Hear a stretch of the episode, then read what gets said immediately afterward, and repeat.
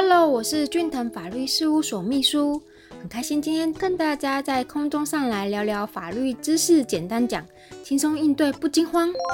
裴真实律师所做的笔记是什么呢？第一个涉及的法条，所涉及的法条为刑事诉讼法第四十一条的部分，询问被告啊、自诉人、证人、鉴定人及同意，应当场制作笔录后，记载下列的事项。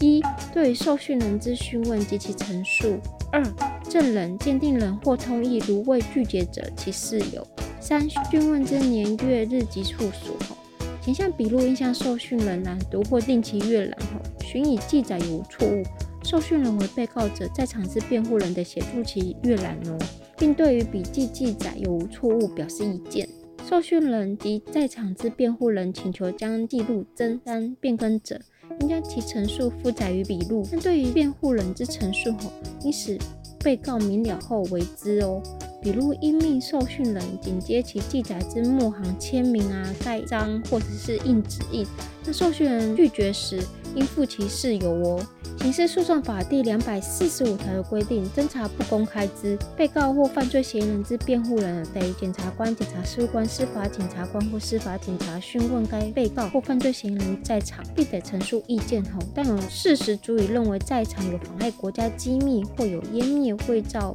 变造证据或勾串共犯或证人或妨碍他人名誉之余后，或其行为不当足以影响侦查秩序者。得为限制或禁止之哦。检察官、检察事务官、司法检察官、司法警察、辩护人、告诉代理人或其他侦查程序依法执行职务之人员后，除依法令为维护公共利益或保护合法权益有必要者外，侦查中应执行职务知悉之事项，不得公开或揭露与执法法定职务之必要范围以外之人员哦。侦查中讯问被告或犯罪嫌疑人时，应将讯问之日时及处所。通知辩护人，但情形急迫者不在此限。第一项侦查不公开作业方法，由司法院会同行政院定之哦。二，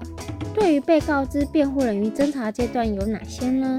像以上这些法条之外啊，与警察局制作笔录或检察官侦查中讯问被告或犯罪嫌疑人时啊。律师有所谓的在场权哦，又宪法保障人民有诉讼权，从而引导出被告有受律师依赖律师辩护的权益哦。在制作笔录时啊，侦查机关检察官或警察或检察官等进行讯问时。所询问的事项往往是构成犯罪与否的关键吼，也就是在这个案件中是否有机会被起诉或者是不起诉的关键。因此啊，有律师陪同制作笔录时候，律师可以在旁协助，提供法律的意见，表示意见，并且抄写笔记。抄写比较后，吼，律师就可以跟犯罪嫌疑人、被告进行案件的讨论，应如何进行答辩啊？答辩策略为何，以符合现代法治国家对于人民的保障哦。第三点，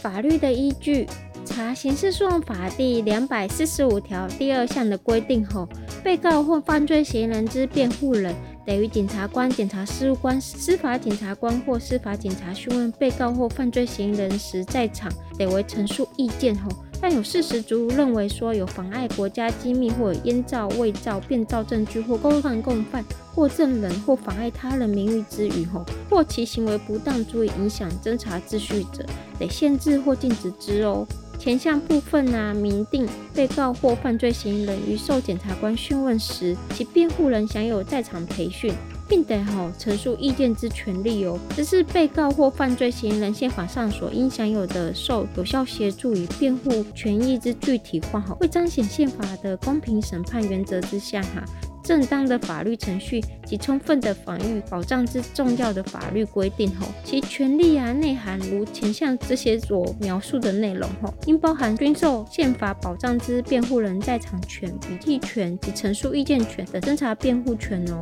这些呢是有一百一十一年宪法判地至七号可以。查到这些资料来参照哦。从上面的司法实务见解来说，以刑事被告辩护人的身份啊，对被告受检察官讯问在场的培训呢，然后有可能就是会是诶更正，会不会涉及到是否有侦查不公开的情形？那检察官是否可以进行限制或禁止辩护人制作笔录？就律师本身而言呢？会依照这专业的立场，然后辩护人的笔记权，应则因宪法保障的人民诉讼之下正当的程序的一环哦。这系属于律师基础于专业职责所采取之合法行动，毫无疑问哈，就可以参考二零二三年一月一号全国律师工会联合会的声明哦。第四个，律师所制作的笔录。我们看刚刚讲了这么多法条嘛，律师等于制作笔录的侦查中、讯问程序中的场外，可以依据其专业的知识、经验等，